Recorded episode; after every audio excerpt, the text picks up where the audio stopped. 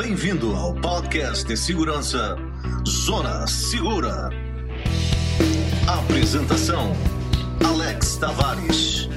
Participação dos comentaristas Moisés Unger e Davi Naon.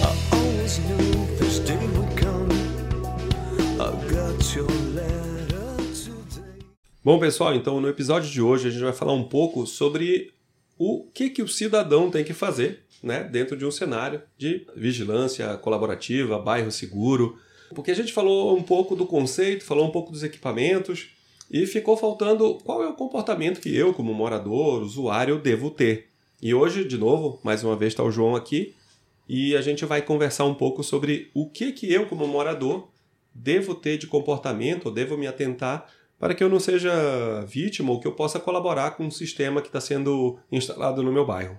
Pois é, Davi, essa é uma situação uh, recorrente, né? Quais são os hábitos de segurança que a gente precisa adotar para que a gente tenha condições de ajudar né, todos os sistemas que estão a nosso favor uh, a não terem complicações que poderiam ser evitadas com uma mudança de hábito que cada cidadão poderia ter em relação a essas situações em que ele não se exponha à, viol à, à violência e à insegurança. Bom, João, primeiro de tudo, é, tem uma teoria aí que fala sobre o nosso, o nosso medo, né? O que, que a gente tem que hoje em dia tá, tem uma discussão muito com um preconceito, tá? Mas uh, na segurança a gente entende o medo como um elemento fundamental na sobrevivência.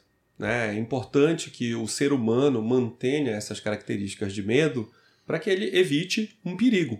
Né? Acho que entendendo o medo dessa maneira, você fica muito mais preparado para enfrentá-lo e, ao mesmo tempo, que é o que a gente fala, respeitá-lo.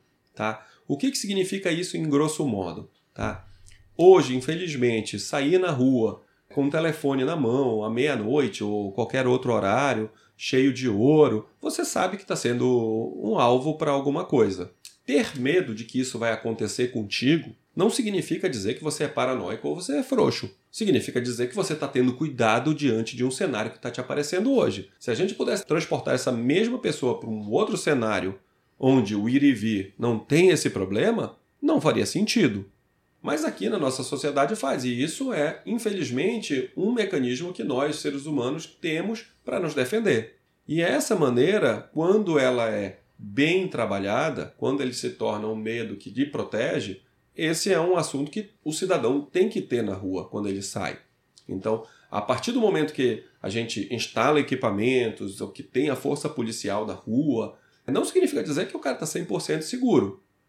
Significa dizer que é, o nível de alerta dele pode ser um pouco menor do que ele estava tendo.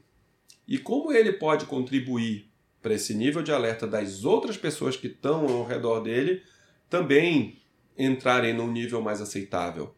É participando de associações, é, é reportando as coisas para a polícia. Uma coisa que a gente bate sempre, um, um relatório de ocorrência para a polícia, um boletim de ocorrência, é um, uma ferramenta fundamental para o Estado entender o que está acontecendo no seu bairro. E quando a gente imagina que não vai dar nada, é porque a gente está imaginando que 100% dos casos são, são resolvidos. E essa não é a realidade. Mas hoje, mais do que nunca, com os elementos de investigação forense que temos, provavelmente, se não for agora, se for um crime de vida ou alguma coisa mais séria, a pessoa vai ser pega e reconhecida.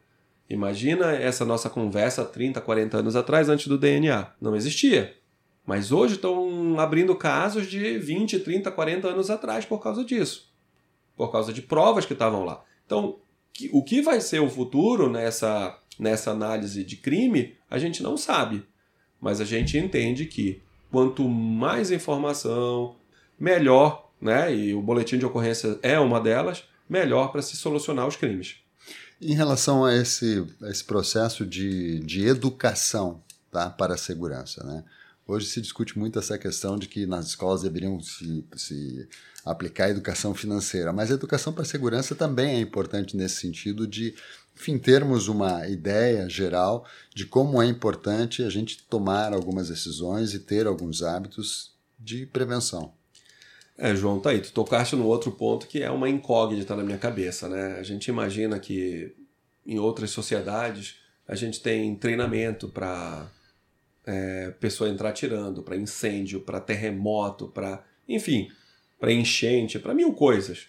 E aqui a gente não leva isso a sério. Infelizmente, os nossos treinos, em, até mesmo em empresas ou, ou em escolas, eles são muito pequenos ou nichados. Uh, o que, que acontece? É, essas, esse sim, e vem de encontro àquilo que a gente falou lá, do medo, de entender o que pode acontecer, essa é, é uma discussão que deve ser travada dentro da escola também, até mesmo para evitar casos de violência doméstica é, e outros. É obviamente né, que a gente trava ainda, como a gente está falando de, de uma coisa um pouco, é, vamos falar assim, diferente para o grande público aqui no Brasil, é, a gente está falando aí de muito preconceito. Então, às vezes, a pessoa, ah, não, vai entrar para virar Rambo, vai entrar. Não. É, muito dos crimes hoje são impedidos com um aviso à polícia. Imagina, ah, o cara ia cometer um crime, mas alguém avisou a polícia, a polícia abordou o, o cidadão e, e, o crime não foi para frente. Não precisa ser um Rambo, não precisa saber atirar, não precisa nada, precisa apenas entender o que é o perigo. Entender, reconhecer uma atividade suspeita. Isso sim se ensina desde pequeno. E como pensar um currículo para isso? Como pensar de maneira didática essa educação para a segurança? Bom, João, é, é uma pergunta que a gente tem que pensar bastante, mas eu imagino que são três pilares, né? O primeiro é, obviamente, o conhecimento, estudando, lendo, ouvindo. O segundo seria um, uma, uma grade de condicionamento físico, tá? Eu não estou falando aí de condicionamento para travar uma, uma, um combate de, de meia hora. Eu estou falando aí de aptidão para fugir, de aptidão para entender, de ter a cabeça oxigenando bem para a pessoa não desmaiar. Algumas pessoas desmaiam pelo estresse do momento e acabam não, não, não conseguindo reagir. Isso é falta, além de falta de condicionamento, né? Há outros componentes dentro disso. E o terceiro, tá? Seria obviamente o treinamento, tá? Juntar essas três coisas aí dentro de uma escola, com certeza a gente teria uma, uma, uma resposta satisfatória para alguns problemas que hoje estão sendo deixados para trás. Entre isso, só lembrando, eu recentemente escrevi um livro sobre segurança e ele está disponível na Amazon para adquirir. Muito bom. Então tá, era isso. Um abraço, Davi. Obrigado aí por essas informações. Sempre um conteúdo importante para a gente ampliar nossa capacidade de entender a segurança além das tecnologias que estão a nosso dispor, mas entendê-la também como um comportamento, como hábitos a serem adotados. Valeu, João. Obrigado. Esse é mais um episódio do Zona Segura. Até a próxima, pessoal. Um abraço.